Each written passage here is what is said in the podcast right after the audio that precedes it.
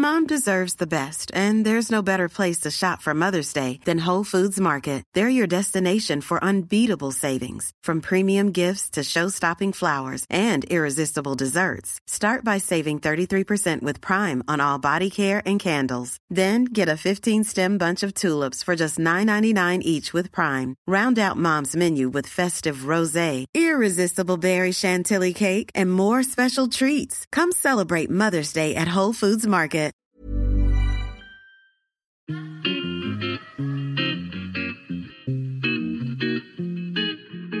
Salut les gars, je suis Anne-Laure Baratin et vous écoutez le podcast Genre de fille.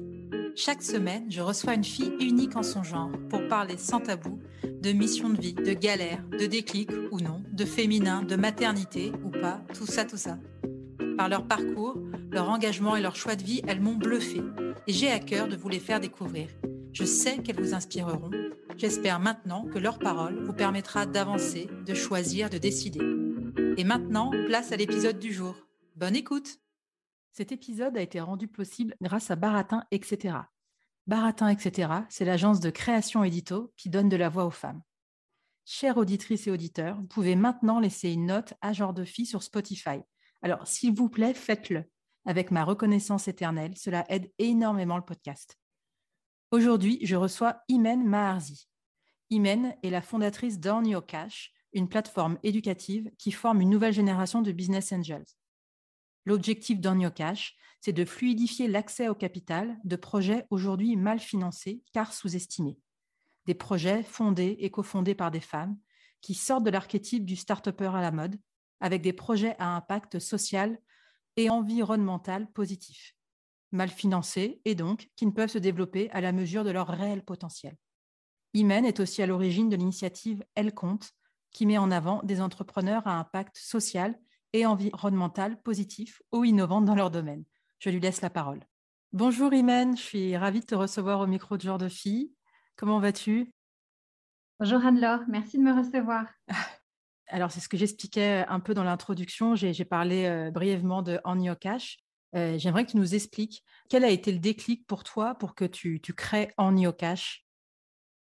C'était une, une, succession de circonstances qui euh, est en fait euh, à la fois anecdotique et à la fois assez représentative de, de ce que peuvent vivre pas mal de femmes qui lancent des projets.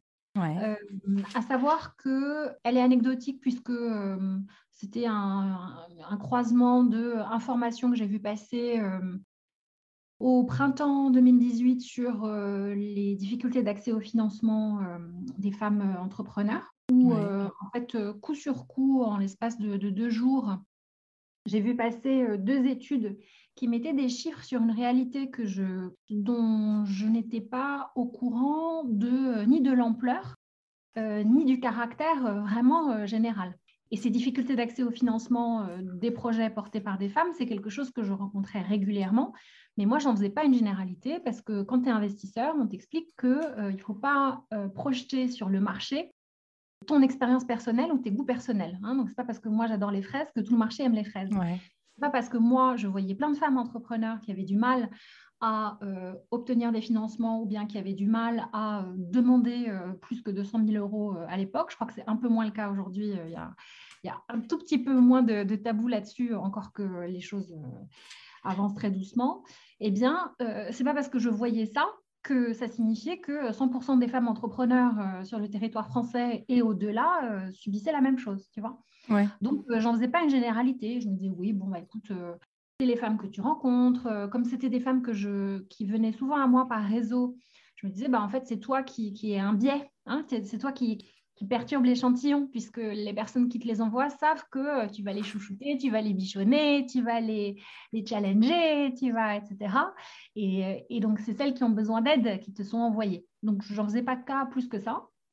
Et en fait, ces deux fameuses études coup sur coup montraient que mon expérience personnelle, euh, en fait, non, était, était pas représentative en fait du marché français, puisque celle que je soutenais ou, que j'ai aidé à, trouver des financements, euh, finalement, elle s'en sortait beaucoup mieux que l'immense majorité des femmes entrepreneurs en France et par-delà également euh, euh, dans le monde. Donc finalement, je me suis dit, waouh, qu'est-ce que c'est que ça? Et, en fait, en marchant un jour dans la rue, quelques jours après avoir lu ces études, je me suis dit, mais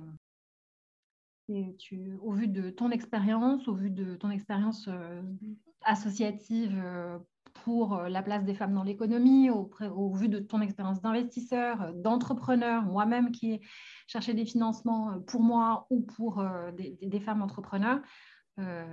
if not you, who? C'est ce que je me suis dit. D'accord. voilà. Les banques prêtent autant aux, femmes entrepreneurs qu'aux hommes entrepreneurs? Ce qui en ressort, c'est que en fait, les, le taux de rejet des dossiers euh, présentés par des femmes est le double. Oui, quand même. Euh, le double des dossiers euh, présentés par les hommes. Ça, c'est une première information. Mais en fait, dès lors que je te dis ça, bah, tu pourrais me dire, oui, d'accord, mais attends, tu me dis dossier rejeté, mais donc ça veut dire qu'elles ont déposé des dossiers. Et donc, déjà, pour pouvoir déposer un dossier, ça suppose que ton, ton conseiller ou ta conseillère bancaire et suffisamment confiance dans sa capacité à, porter le dossier auprès de, sa direction pour pouvoir euh, eh bien accepter que tu déposes ton dossier. Donc en fait, tu vois, cette statistique sur le taux de dossiers rejetés ou financés, bah, elle est biaisée à la base, puisque en fait, il y a tout un tas de dossiers qui ne sont même pas acceptés, c'est-à-dire qu'on ne les fait même pas entrer dans le système de décompte. Par ailleurs, par ailleurs euh, il y a beaucoup trop de femmes à qui on explique que euh, bah, leur projet, euh, finalement, il est beaucoup trop si ou pas assez ça. Et donc, qui vont se retrouver à demander des financements bancaires plus, plus faibles en montant. Soit elles n'ont pas assez de fonds propres, c'est-à-dire qu'elles n'ont pas assez d'argent à disposition pour pouvoir mettre ça au capital de leur entreprise, sans entrer dans des considérations techniques euh, qui peuvent ennuyer tout le monde, je pense que c'est quand même important d'être conscient du fait que c'est pas qu'on prête qu'aux riches, mais qu'en en fait, on ne te prête pas d'argent quand tu es une banque, on ne te prête pas d'argent si tu n'as pas d'argent. Ouais. Sorry, hein, mais. Non, non, non, non. voilà, donc pardon d'être un peu direct, mais c'est un peu comme ça. Donc, euh, parce que, bah, évidemment, euh, si ton entreprise, la, la, banque, en faisant son analyse, elle considère que même si le projet est intéressant, mais en fait, il n'y a pas d'argent mis sur la table, soit à titre personnel, soit avec des subventions, soit avec bah, justement des investisseurs. Et donc, c'est là que viennent les investisseurs, mais seulement à ce moment-là. Soit, euh, je ne sais pas, du crowdfunding, enfin, que sais-je, donc tout, un tas d'autres modalités de financement. Euh, s'il n'y a pas assez de financement interne euh, lié à, la porteuse de projet ou à l'entrepreneur, eh bien, euh, ils vont dire oui, mais nous, en fait, on a des ratios et donc vous comprenez, on ne peut pas vous prêter plus que X% des fonds propres. ok? Et, donc, tu vois, comme justement l'accès au financement en fonds propres, pour le coup, il n'est pas évident parce que, bah, à titre personnel, et c'est pour ça New York, parle des deux, c'est pour ça que je parle à la fois euh, du financement et de l'accès au financement pour les projets entrepreneuriaux, mais aussi, mais aussi de la façon dont les femmes se saisissent de leur patrimoine euh, et qu'elles apprennent à faire leur choix en connaissance de cause pour euh, bah, pleinement avoir les moyens d'exercer leurs ambitions ou de, mener les projets qui les intéressent, perso ou pro, c'est que en fait, euh, bah, l'immense majorité des femmes et des hommes entrepreneurs se financent sur leurs fonds propres, mais si toi, perso, tu n'as pas beaucoup mis d'argent de côté, ou alors tu considères que lancer ta boîte, ça va mettre ta famille en danger, tu vas lancer une plus petite boîte qui va avoir besoin de moins de capitaux, sur laquelle bah, ce sera plutôt du service parce qu'il y a besoin de moins d'investissement. Tu vois et donc, tu auras tout de suite, tu pourras commencer à faire euh, du chiffre d'affaires parce qu'il n'y aura pas besoin d'acheter des machines ou d'embaucher beaucoup de gens, etc. Quand tu as des activités qui sont très gourmandes en main-d'œuvre, et ben, c'est des types d'activités qui sont pas hyper finançables, en tout cas facilement quand tu n'as pas de fonds propres. Tout ça pour dire que, tout ça pour dire que long développement, pour dire que si les femmes n'ont pas ce socle minimum à titre personnel pour pouvoir mener les projets qui les intéressent et qu'elles ont envie de mener, en fait, si tu veux, c'est comme une, réaction en chaîne. C'est-à-dire que si elles n'ont pas cette mise de départ à titre personnel eh bien, elles ne pourront pas déclencher euh, les subventions parce qu'en fait, c'est souvent en fonction du niveau de fonds propres que tu as. Elles ne pourront pas déclencher ensuite les financements bancaires parce que c'est souvent en fonction des fonds propres qui eux-mêmes sont alimentés pour partie par les subventions, etc. etc. Et elles ne pourront pas rassurer euh, des clients qui sont peut-être un peu plus gros parce qu'elles ne pourront pas mettre un joli montant en capital important et qu'elles ne pourront pas, si tu veux, montrer des moyens très significatifs. c'est comme si ça condamnait un peu, si tu veux, les femmes à faire des petits projets. Oui, à rêver moins grand en fait.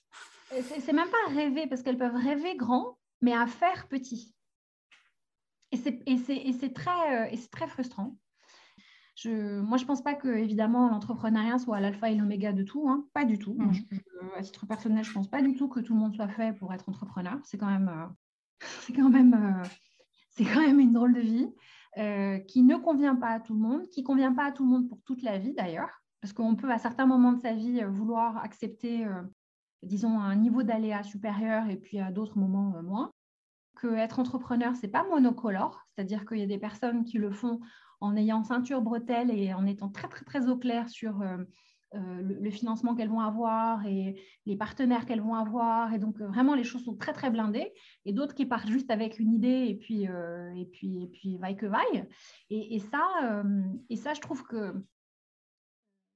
à ISO idée, ISO compétences, ISO tout ce que tu veux, ISO moyen, bah, le regard porté, et je réponds enfin à ta question du départ, le regard porté par euh, les investisseurs qui sont ceux et celles euh, qui prennent en fait le plus de risques côté des fondateurs ou des fondatrices d'entreprises euh, pour pouvoir eh bien, les, financer pour initier leur projet, eh bien, le regard qui est porté par la prise de risque prise par les femmes n'est malheureusement pas le même. Et il est plutôt défavorable, encore, encore trop. Et, voilà. Donc, euh, c'est aussi pour ça d'ailleurs que je régulièrement je parle de crowdfunding. Moi, je pense que le crowdfunding, c'est un.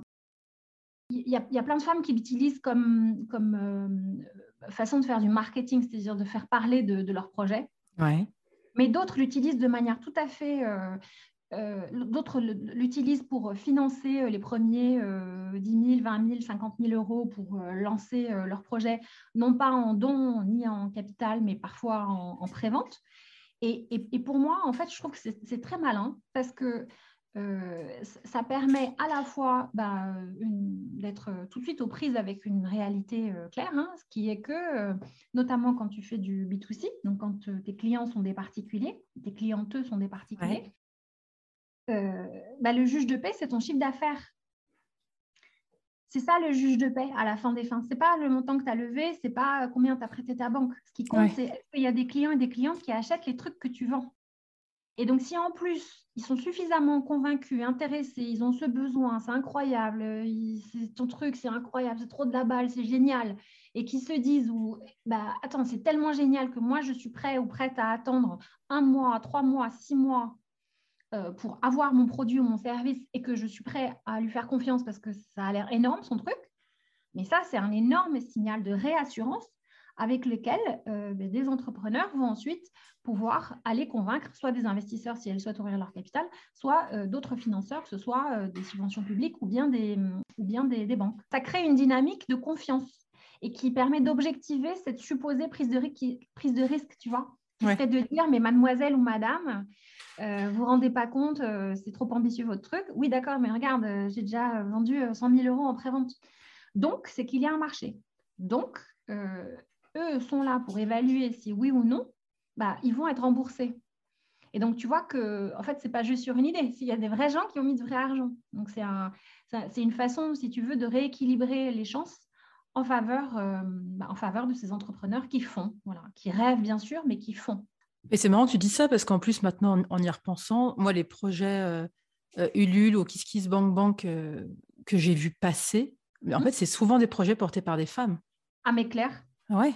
Claire. Et, en fait, ça compense, si tu veux, plein de choses. Ça compense le déficit de réseau qui. C'est un sujet dont je parle régulièrement avec Onur Cash, hein, qui est que le réseau, c'est un accélérateur d'opportunités, que ce n'est pas au moment où tu en as besoin qu'il faut commencer à développer ton réseau, etc. bref. Ouais. Néanmoins, tu peux connaître plein de gens. tu peux euh, euh, connaître euh, plein de gens pour aller faire la fête, plein de gens pour partir en vacances, plein de gens pour tout ça. Mais plein de gens pour mettre de l'argent, c'est une autre histoire. Et là-dessus, les femmes, en fait, en tout cas un certain nombre d'entre elles, compensent cela en prenant la route du crowdfunding, donc du financement participatif, avec cette perspective que bah, finalement, en ayant un super projet bien ficelé, voire un début, de, début d'entreprise ou un début d'association, en fonction de la forme juridique qu'elles le souhaitent, elles permettent à nouveau de compenser la faiblesse de leur capital social, hein, c'est-à-dire les personnes qui autour d'elles vont pouvoir leur fournir soit la bonne relation pour trouver le bon financement, soit elles-mêmes directement mettre de l'argent. Et, et, finalement que ce soit la foule, c'est-à-dire d'autres particuliers qui les soutiennent. Et je trouve que c'est super intéressant parce que ce n'est pas du don, euh, tu n'ouvres pas ton capital. Donc, il y a plein de femmes qui ne veulent pas ouvrir leur capital, qui disent Moi, c'est mon truc. Euh, je veux le faire toute seule, euh, je veux être indépendante, je veux faire mes choix. J'ai composé pendant des années avec X ou Y. Ben maintenant, moi, je veux décider. Tu vois, il y a, y a, cette notion de, de, de, faire ses choix de manière totalement indépendante. Et donc, faire ça et en même temps ouvrir son capital, ce n'est pas, pas évident pour tout le monde et il n'y a, a, pas de problème. Et l'ITA, j'en avais déjà entendu parler. Ça n'a pas été monté par euh, Eva Sadoun, non, c'est pas ça? Oui, c'est ça, oui. Ah oui, d'accord. Et euh, on a beaucoup parlé des conséquences de la crise sanitaire sur la vie euh, pro des femmes.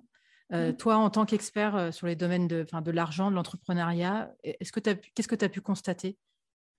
J'avais relancé une deuxième édition de, de Elle Compte donc, à l'été 2020, précisément pour donner un coup de pouce et un coup de projecteur sur, euh, sur euh, une, vingtaine euh, d'entrepreneurs pour bah, les aider à sortir de cette spirale un peu, un peu je ne sais pas comment la qualifier, mais c'était plus que mollassonne, mais un peu anesthésiante du, du, premier confinement et aussi un peu déstabilisante pour certaines, puisque certaines avaient vu leur entreprise littéralement exploser, c'est-à-dire connaître une très très très forte croissance mais qui, euh, parce qu'elle avait connu une très forte croissance, ben, nécessite des financements, notamment pour euh, ben, euh, recruter, investir, etc. Et que donc, gérer une croissance forte, ce n'est pas une sinécure, ce n'est pas quelque chose qu'on fait facilement.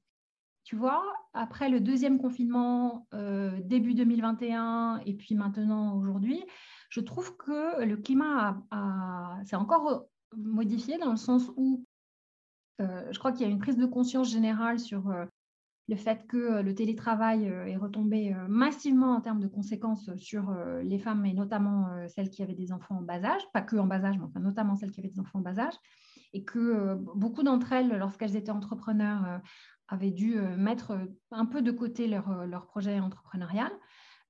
et pour celles qui avaient déjà des salariés, donc qui étaient déjà à la tête de start-up ou de TPE, donc qui avaient déjà, si tu veux, un cycle de croissance et développement conséquent, euh, bah, certaines se, se, battaient littéralement comme des lionnes pour, euh, pour euh, garder la tête hors de l'eau lorsque l'activité était plus trop là, ou alors qui gardaient la, pour garder la tête hors de l'eau et absorber la croissance. Je connais aucune femme pour qui ça s'est passé tranquillement, en fait. ça, c'est une, deuxième remarque. La troisième, c'est que même pour celles qui n'ont pas d'enfants, et j'en fais partie, c'était très. Euh, je trouve que c'est une, période qui est. Elle n'est pas, pas, finie et qui est très compliquée parce que euh, euh, soit tu t'occupes de ta famille, de tes proches d'une manière ou d'une autre. Donc, tu il y, a, y, a un poids moral de, ce fameux care, de ce soin apporté aux autres qui retombe quand même beaucoup sur les femmes, de, soit par leur choix propre, soit parce qu'en fait, on attend, on attend ça d'elles et aussi parce que ce climat est, euh, il, très, euh, comment dire, il est très pesant et euh, avec beaucoup d'incertitudes. Et tu vois, il y a beaucoup de femmes qui, à l'issue du premier confinement, ou pendant le premier confinement, ont eu des idées, se sont dit, bon, bah, je vais quitter ce job qui veut rien dire, et puis je vais me lancer, je vais retrouver du sens, je, je vais commencer une nouvelle vie, etc. etc. Et je ne sais pas dans quelle mesure, si tu veux, euh, aujourd'hui, comment elles se sentent aujourd'hui après un an et demi, parce que ça fait un an et demi après le premier confinement. Je ne sais pas aujourd'hui comment elles se sentent euh, dans ce marathon entrepreneurial slash changement de vie, alors même que bah, on, a encore, euh, bah, on a encore une vague dans la tête. Quoi, hein. Donc, ce n'est pas, c'est, pas du tout évident. Je ne sais pas, les corps commencent à lâcher un peu, je ne sais pas. Non, mais si, c'est exactement ce que tu dis. En plus, avec le début d'année 2022 euh, je pense que c'est là, ça s'accentue vraiment. J'ai jamais autant entendu les gens dire ras-le-bol, ras-le-bol, ras-le-bol, en fait. Je pense qu'il y a un mmh. truc. Mmh. Maintenant, une question qui est assez différente, mais je voulais avoir ton avis. Pourquoi tu, tu pourquoi il n'y a pas plus de femmes business angels selon toi? On a une tendance en France, quand même beaucoup, à on passe du temps à chercher les causes et tout. Et on arrive souvent à la conclusion que tout commence par l'éducation. Et donc, souvent, la conclusion de ce genre de grand débat, c'est euh, Ah, bah, il faut prendre ça à la racine et donc euh, aller parler aux petites filles à 5 ans. Ce qui signifie quand même que euh, passer beaucoup de temps sur les causes ne résout malheureusement pas totalement le sujet. Mais en tout cas, sur les femmes business angels, alors deux choses. La première, c'est que ça fait un petit moment que je n'ai pas vu de décompte précis sur la, la, démographie des business angels, puisque notamment avec la crise sanitaire, il y a eu tout un tas de, tu vois, de baromètres, etc., qui ont, été un peu euh, euh, reportés, etc. Mmh euh, dernier chiffre que j'avais vu passer, qui remonte à 2019 de mémoire, était d'environ 10% de femmes business angels parmi les 5000 business angels référencés actifs en France. donc, un business angel, quand même, pour dire ce que c'est, hein, c'est une personne, un homme ou une femme qui met investit son argent personnel, qui a une activité professionnelle par ailleurs. Donc, ça n'est pas un investisseur professionnel. Ce n'est pas quelqu'un dont c'est le métier et qui est payé par quelqu'un d'autre pour placer son argent. Hein. C'est quelqu'un qui a un job à côté ou qui a des rentes, ou bref, en tout cas qui a une autre activité et qui, euh, pendant son temps libre, euh, investit euh, de l'argent, mais aussi du temps, dans des projets entrepreneuriaux donc risqués et en contrepartie d'un pourcentage de, propriété dans l'entreprise, avec euh, l'espoir que, comme je disais tout à l'heure, euh, eh bien, soit l'entreprise euh, lui verserait lorsqu'elle sera grande et qu'elle sera très successful et super des, dividendes, donc une rémunération annuelle sur un pourcentage de ses profits, ou bien lui permettrait de toucher une plus-value à la sortie lorsque cette entreprise soit bah, serait rachetée par son équipe fondatrice ou son management, soit serait rachetée par une entreprise X ou bien un fonds d'investissement, que sais-je. ok? C'est ça un business angel. Très bien. Donc, ce n'est pas un investisseur passif comme quand on investit en bourse, tu vois? Euh, as même si tu as un petit pourcentage, en fait, tu parles jamais au PDG de L'Oréal, euh, toi, euh, un Laure, même si tu as euh, deux actions de chez L'Oréal. Ce n'est pas, pas du tout le même type d'interaction. Il n'y a, pas tant de femmes que ça. Je, dirais deux choses là-dessus. La première, c'est que j'ai l'impression que les femmes se, mettent moins en avant, c'est-à-dire qu'elles elles sont moins vocales sur le fait de, de pratiquer cette activité. Parce que ça reste encore quand même un peu, euh, ça reste quand même un peu euh, honteux pour euh, des femmes de dire qu'elles ont de l'argent, que bah, elles sont capables non seulement de, l'investir, mais donc de l'investir avec la potentialité de tout perdre, hein, potentiellement. C'est quand même ça aussi le risque quand on investit en tant que business angel. Et, que, et de se mettre en avant. Donc ça, il y a, y a, un truc qui n'est pas, pas hyper réglé encore. la deuxième chose, c'est que le rapport au risque, dans notre société, euh, entre hommes et entre femmes, euh, n'est pas le même. Euh, donc, tu vois, c'est pas un truc qui est perçu si positivement que ça pour les femmes que de prendre des risques. Donc, tu vois, dans mon entourage professionnel, moi, j'ai passé une, vingtaine d'années dans l'univers, alors très très large, la finance, le conseil, etc. C'est ça ce que font les gens autour de moi, beaucoup.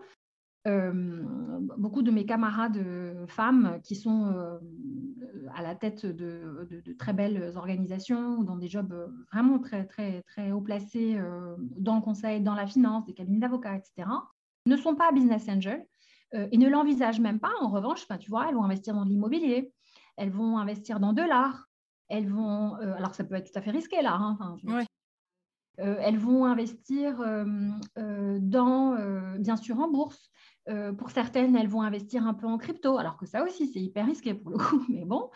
Mais euh, investir dans des startups ou dans des, dans des TPE, c'est vraiment très, très, très anecdotique.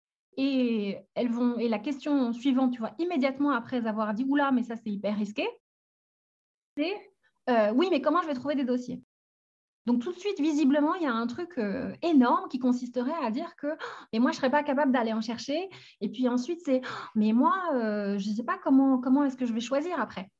Tu vois Et ça, je t'avoue que j'ai j'ai évidemment beaucoup d'hommes également dans mon entourage professionnel, parce que, encore une fois, la finance, le conseil, etc., c'est des métiers qui sont euh, très masculins encore en France. Et j'ai jamais eu aucun homme qui m'a dit ça.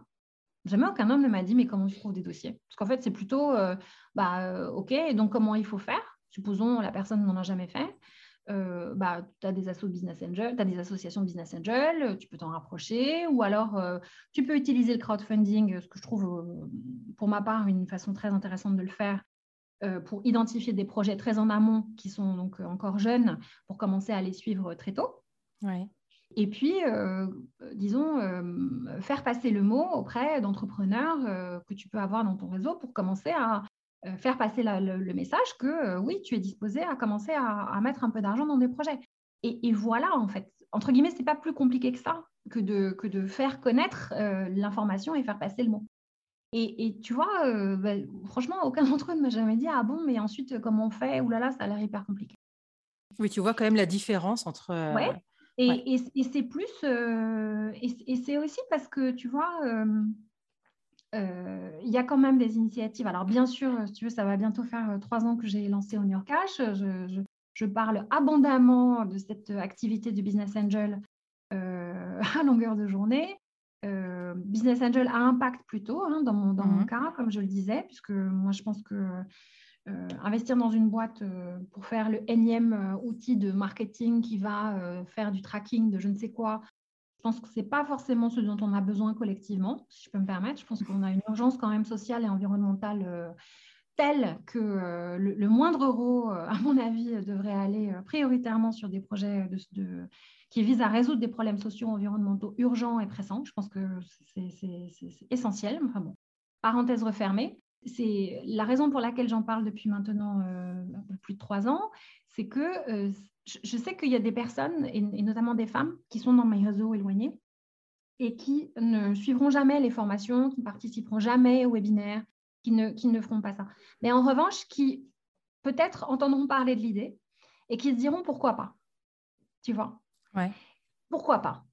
Et comme elles sont parfaitement capables de gérer euh, des comptes de résultats dans leurs organisations, euh, de mener des dossiers en tant qu'avocate, euh, d'être DRH, de faire des choses très très compliquées et tout à fait brillantes, bah, elles sont parfaitement capables d'investir comme business angel. Tu vois, il n'y a pas de, a pas de problème. du coup, maintenant, on peut passer à la question que tu avais anticipée. tu, donnes, tu, donnes, tu donnerais quoi, toi, comme conseil à une femme qui veut investir Quel conseil tu donnerais comme ça, rapidement? Investir, c'est mettre de l'argent au travail pour qu'il rapporte quelque chose. C'est ça, investir. Complètement.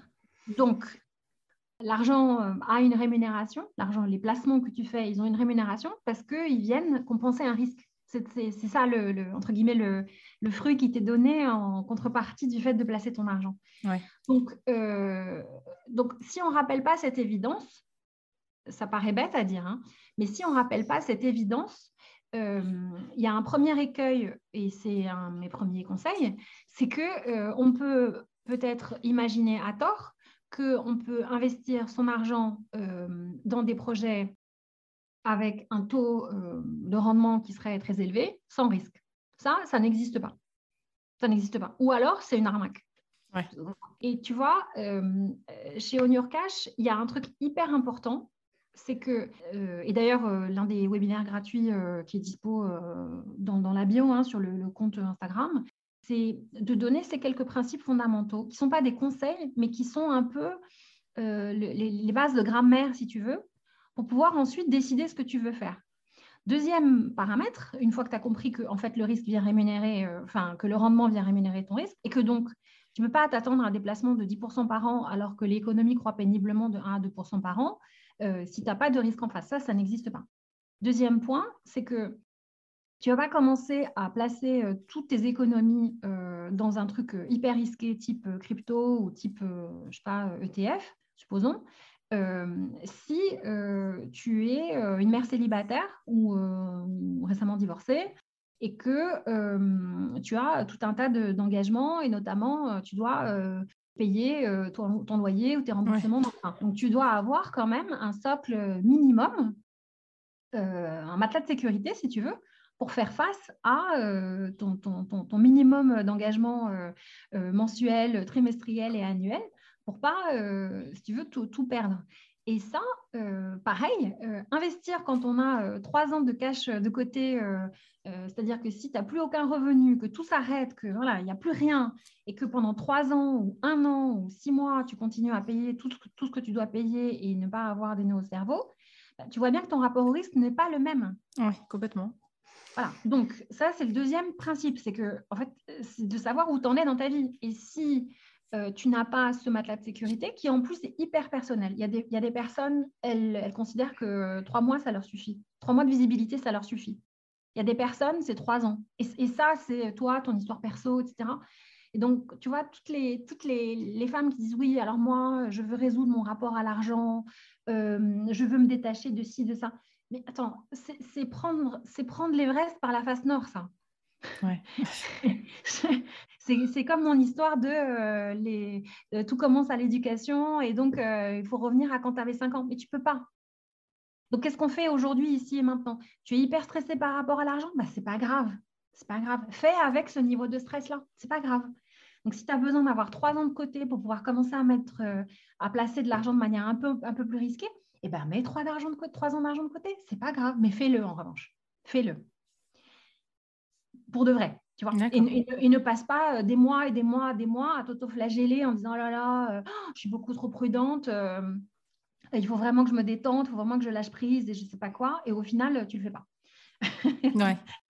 Et le troisième point important, c'est que en lien avec les questions d'environnement et de social dont je parlais tout à l'heure, c'est que je ne vois pas comment, si tu veux, d'un point de vue strictement logique, je ne vois pas comment on peut se dire que euh, ces placements, et donc euh, que ce soit auprès de son banquier ou de son conseil, euh, de son assureur, parce qu'en fait, tu peux t'adresser à différents types d'interlocuteurs hein, pour faire tes choix. Tu peux aller voir ton banquier ou ta banquière, tu peux aller voir ton courtier en assurance qui peut te proposer des produits.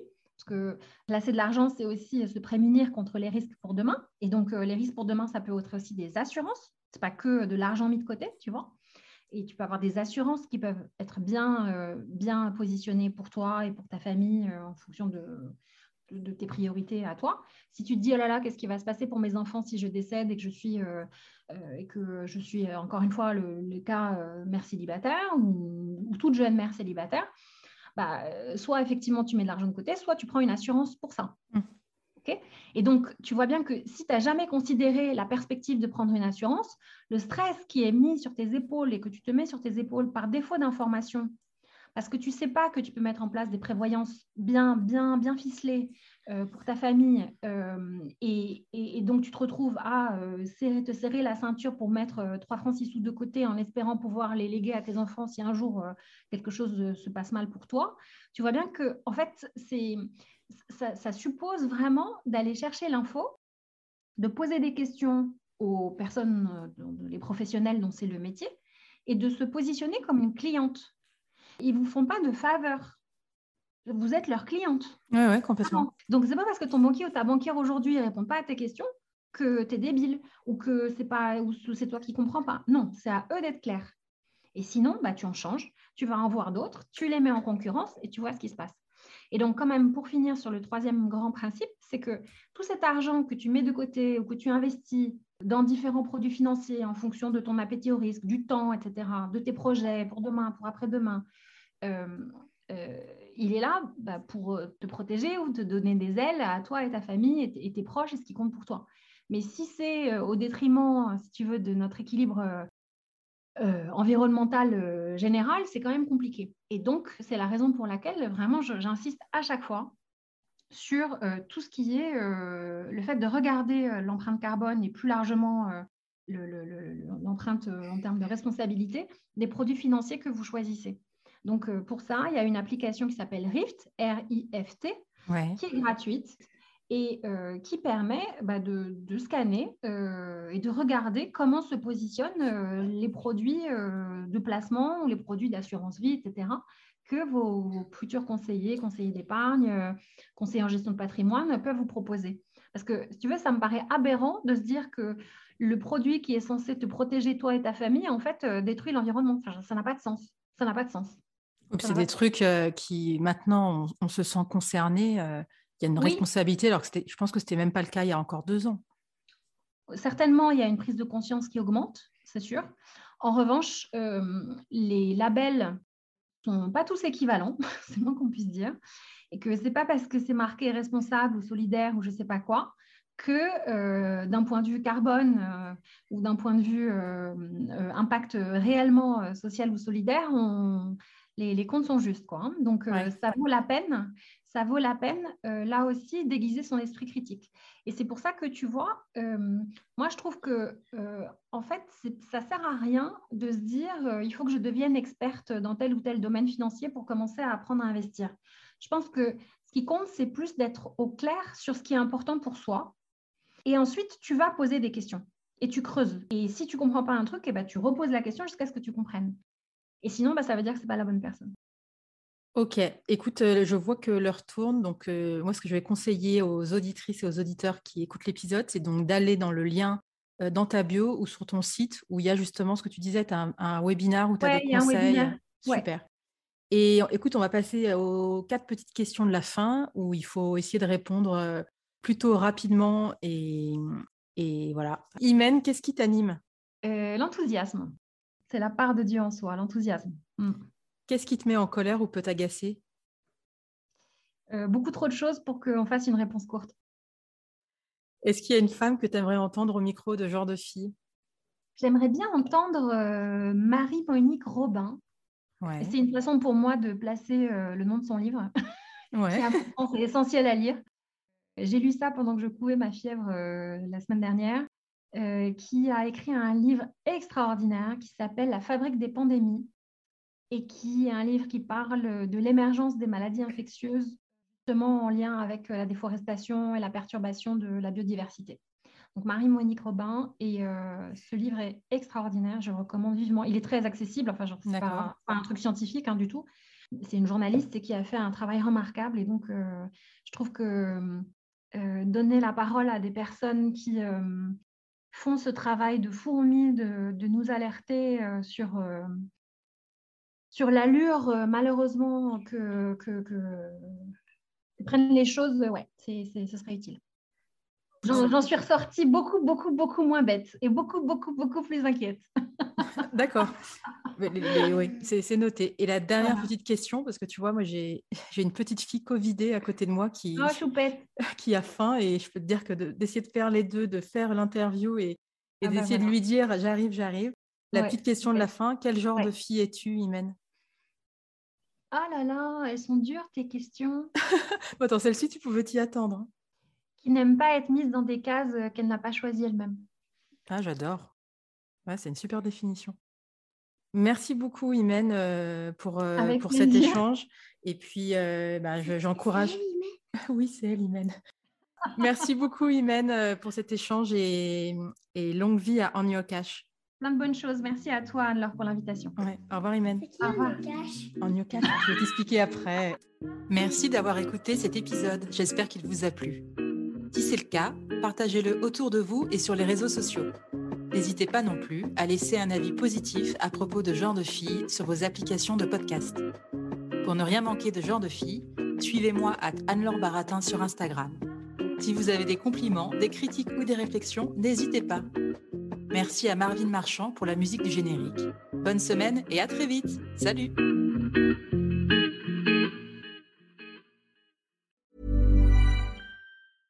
Mom deserves the best, and there's no better place to shop for Mother's Day than Whole Foods Market. They're your destination for unbeatable savings, from premium gifts to show-stopping flowers and irresistible desserts. Start by saving 33% with Prime on all body care and candles. Then get a 15-stem bunch of tulips for just $9.99 each with Prime. Round out Mom's menu with festive rosé, irresistible berry chantilly cake, and more special treats. Come celebrate Mother's Day at Whole Foods Market.